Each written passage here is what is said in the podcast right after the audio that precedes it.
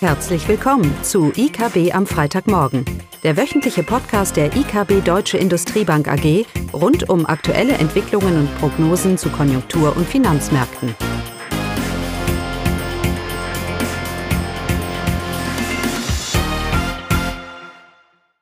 Willkommen zu IKB am Freitagmorgen, heute zur 200. Folge. Und das Thema ist Rohstoffpreise, Energiepreise. Und deswegen haben wir unseren Rohstoff- und Energieexperten Dennis Reinsberg dabei. Und Klaus ist auch dabei. Und ich natürlich, Morgen. So ist das. Ja, wenn es, wenn es eine Variable gibt, die bei den Prognosen immer wieder für, für Chaos sorgt, dann sind es die Rohstoffpreise. Die ganzen Inflationsprognosen im letzten Jahr, die ständig nach oben angepasst wurden, äh, worden sind, äh, kann alles oder zum größten Teil auf diese Rohstoffpreise zurückgeführt werden. Das ist auch laut einer Studie der EZB äh, äh, nochmal dargestellt ähm, worden. Ja, die ganzen Inflationsausblick, den wir haben, grundsätzlich fundamental mittelfristig beruht eben auch auf einer Annahme über die Rohstoffpreise beziehungsweise natürlich auch dann auf den, den Wechselkurs. Und wir haben immer argumentiert, dass im Schatten dieser Konjunktureintrübung, die wir sehen, die Rohstoffpreise nachlassen werden und das natürlich für gewisse Deflationsimpulse sorgen, sorgen wird. Wir müssen unterscheiden zwischen Rohstoffpreisen, die konjunktursensitiv sind und anderen, wie auch die Energiekosten oder wie auch Lebensmittel, die nicht ganz so sensitiv zur Konjunktur reagieren. Darum ist es, äh, ist es gut, dass du heute da bist, Dennis. Herzlich willkommen. Danke für die Einladung. Und wir wollen jetzt mal einsteigen, äh, so eine Bottom-up-Sicht, will ich mal fast sagen, über den Ausblick äh, über die, über wichtige Rohstoffpreise.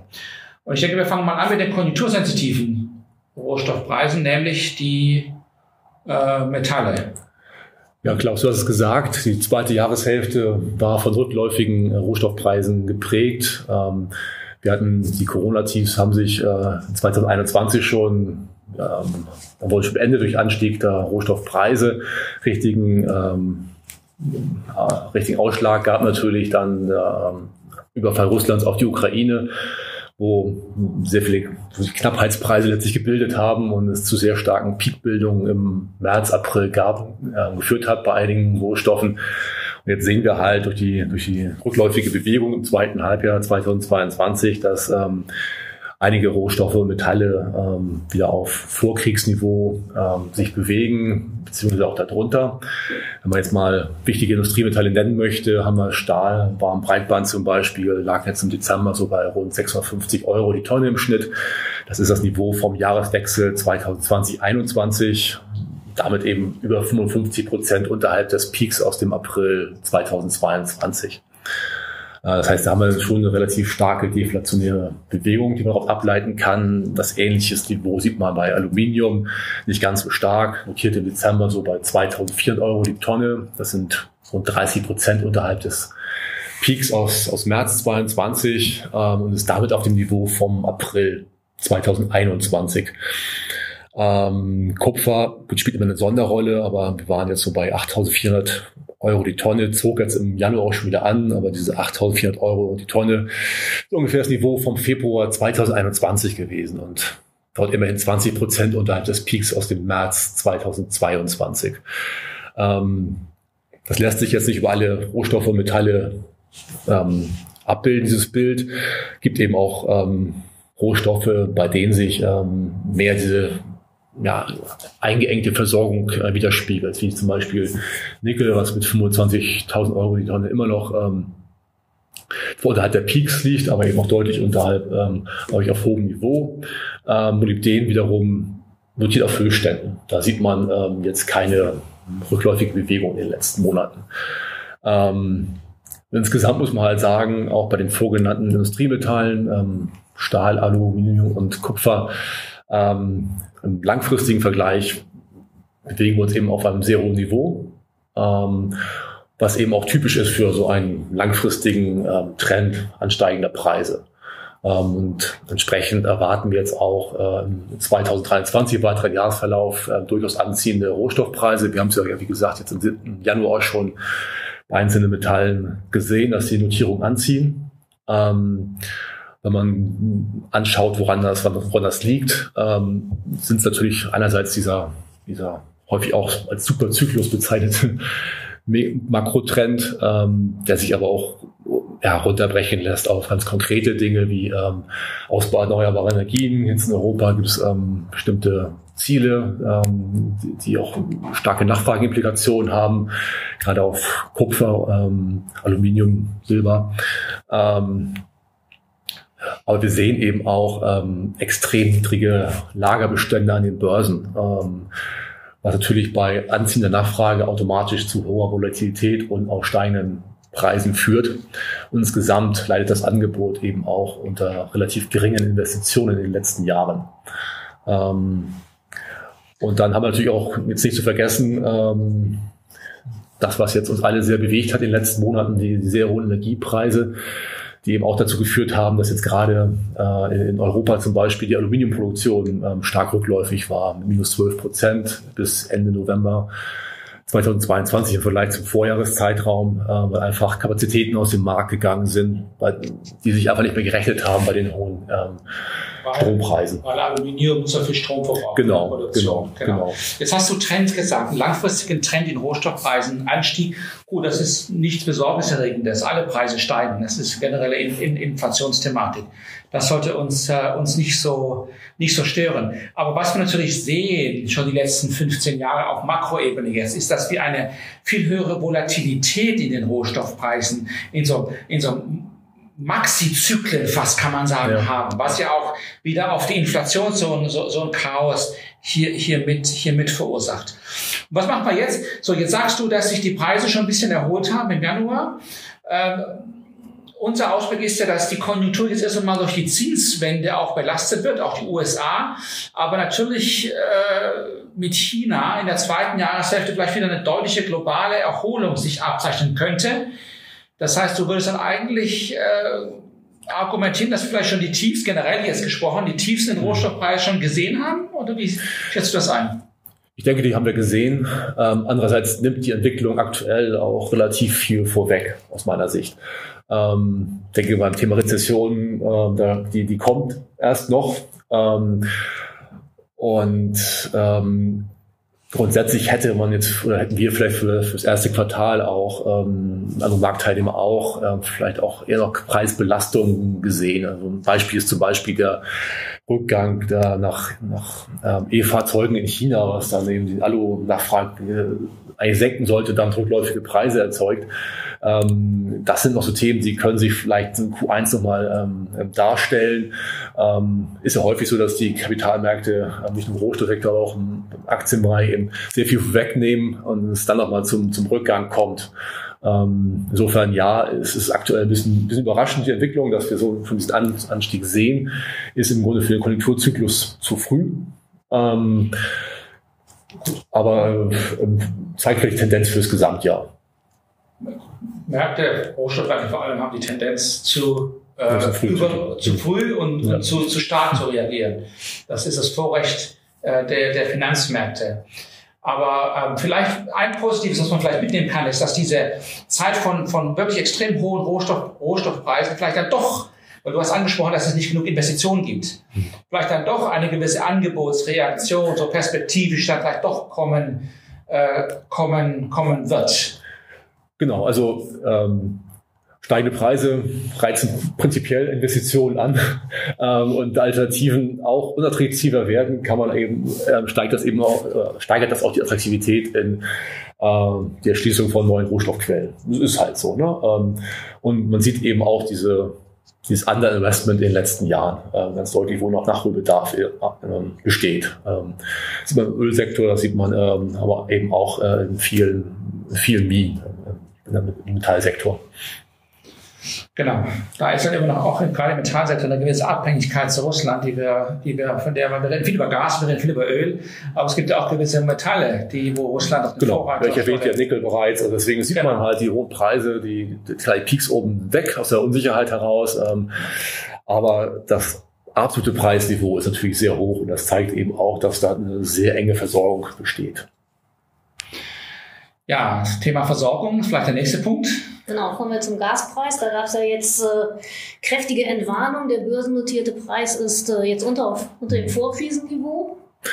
Das kann man so sehen, ja, betrifft vor allem die Spotmärkte und mhm. die, die kurzfristigen Notierungen, die ja zugegebenermaßen auch extrem hoch standen. Ne? Also da war ja eben extrem viel Unsicherheit und drin. Ähm, bezüglich der Versorgung an, an, als solches, ne, eine absolute physische Versorgung. Ähm, darum gab es äh, Bedenken, dass die nicht ausreichen sollte. Gasmangellage, diese Stichworte, ähm, wo man jetzt vielleicht von ausgehen kann, dass es kein, kein Thema mehr ist für diesen Winter und vielleicht auch nicht für, für den kommenden Winter oder wahrscheinlich nicht für den kommenden Winter.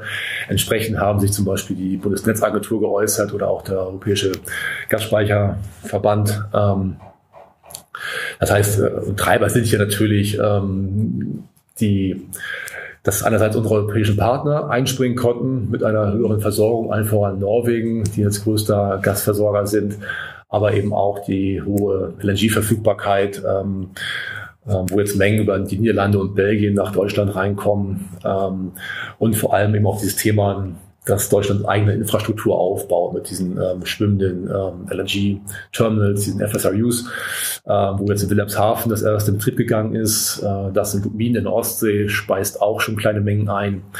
Äh, weitere Folgen jetzt. Das heißt, wir schaffen zumindest die Kapazitäten, ähm, dass ausreichend ähm, Gas nach Europa und Deutschland kommt.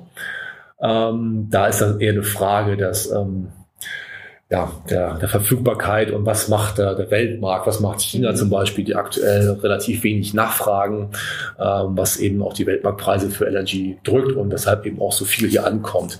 Und ähm, muss man eben sagen, äh, wir als Europa, als Deutschland sind ein relativ kleiner Player in diesem Markt und ähm, agieren weitestgehend am, am Spotmarkt. Das heißt, äh, sobald hier die Weltnachfrage steigt, ähm, steigt auch dort das Preisniveau. Ähm, das heißt, das würden wir auch in den Spot-Notierungen wieder, wieder sehen. Ähm, aber viel interessanter ist ja jetzt auch der Ausblick in die Mittelfrist. Genau. Also wir ähm, ähm, Spot Marktnotierungen, die reagieren eben auf, auf kurzfristige Nachfrage-Angebotseffekte.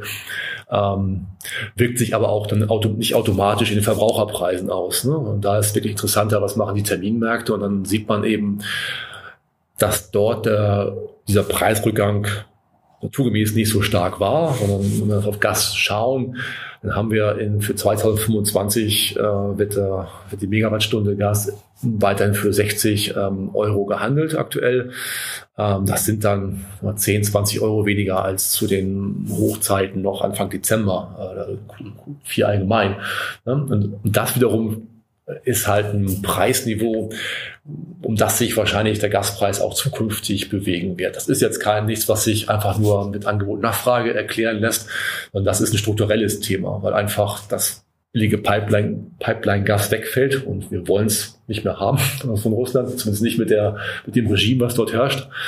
Äh, insofern hängen wir am, hängen wir am LNG, am Weltmarkt, ähm, was den Gaspreis betrifft. Und dann kann man verschiedene Studien ähm, studieren und schauen, wo da vielleicht der Grenzpreis für amerikanisches LNG liegt. Da liegt vielleicht bei 35 Euro die Megawattstunde. Ähm, aber es ist dann tatsächlich ja eine Frage des Weltmarkts und dort ist das Angebot eben auch relativ schnell knapp. Das heißt, die 60 Euro, wenn man mal sagen, das ist vielleicht so die mittlere Wahrheit, dann bewegen wir uns äh, bei den Gaspreisen dreimal so hoch wie vor Corona. Ne? Ähm, das, wo sich die Gaspreise immer so zwischen 15 und 20 Euro bewegten. Und das wiederum äh, führt natürlich dazu, dass für die Industrie und aber auch für die Privathaushalte, was den Strompreis angeht, sich tatsächlich ein deutlich höheres ähm, Preisniveau einpendeln wird, mittel- bis langfristig. Man sieht es eben auch im Strompreis. Äh, das vielleicht noch abschließend dazu. Wenn man überlegt, dass Gas ja mit Gaskraftwerken der Grenzpreis gebildet wird für Strom, sieht man auch beim, beim Strompreis, dass ähm, dort die Preise für 2025 eben mitnichten so weit zurückgegangen sind wie am Spotmarkt, sondern eben auch da nur 20 Euro weniger notieren bei, ich meine, 160 Euro die Megawattstunde zum, zum Schluss. Und das ist ja eben auch, ja, viermal so viel wie äh, mhm. vor Corona. Ja, der Konsument macht sich darüber Sorgen, wie viel mehr es ihn jetzt kostet. Natürlich aus volkswirtschaftlicher Sicht ist dies die relative Preise. Das heißt, Gaspreise in den USA für die US-Industrie versus Gaspreise für die Industrie in Deutschland, was natürlich eine Sorge ist. Stichwort Deindustrialisierung äh, und so weiter. Aber das ist natürlich, was der DAX auch spielt. Der DAX spielt im Moment und die ganze Aufhellung in der Stimmung ergibt sich daraus, dass man das Thema eines, einer Gasknappheit, einer absoluten Gasknappheit, das ist ausgepreist. Das ist höchst unwahrscheinlich.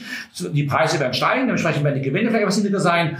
Aber dieses Worst Case einer, eines, eines Gasmangels, äh, der ist sicherlich von den Märkten abgehalten und so, somit kann man zumindest mal teilweise die aktuelle Euphorie auf den Märkten teilweise auch durchaus fundamental nachvollziehen. Oder siehst du die Chance hoch, dass wir eine absolute Gasknappheit bekommen? Nein, also ähm, was natürlich, genau, abschließend vielleicht noch kurz dazu zur Gasmangellage. Wir müssen natürlich immer noch die Risiken im, Auge ja. behalten und ähm, Putin verhält sich halt nicht rational, vielleicht aus seiner Sicht vielleicht schon, aber aus unserer nicht. ähm, aber es fließen natürlich nach wie vor signifikante Mengen Erdgas nach Südosteuropa. Ähm, das heißt, es ist nach wie vor eine politische Waffe, die er einsetzen kann. Ähm, und das in Verbindung mit vielleicht mit Ansch weiteren Anschlägen auf die Infrastruktur, Stichwort Nord Stream, kann natürlich nochmal dazu führen, dass die Märkte durcheinander gerüttelt werden und ähm, die Preise kurzfristig steigen. Grundsätzlich aber schaffen wir über die, den Ausbau der Infrastruktur mittelfristig eine höhere Unabhängigkeit, dass wir vielleicht dann eben tatsächlich bei den genannten Preisen auch mittelfristig landen. Ja, das ist doch ein positives Schlusswort. Genau. Ja, vielen Dank, Dennis. Sehr gerne. Schönes Wochenende. Tschüss. Tschüss.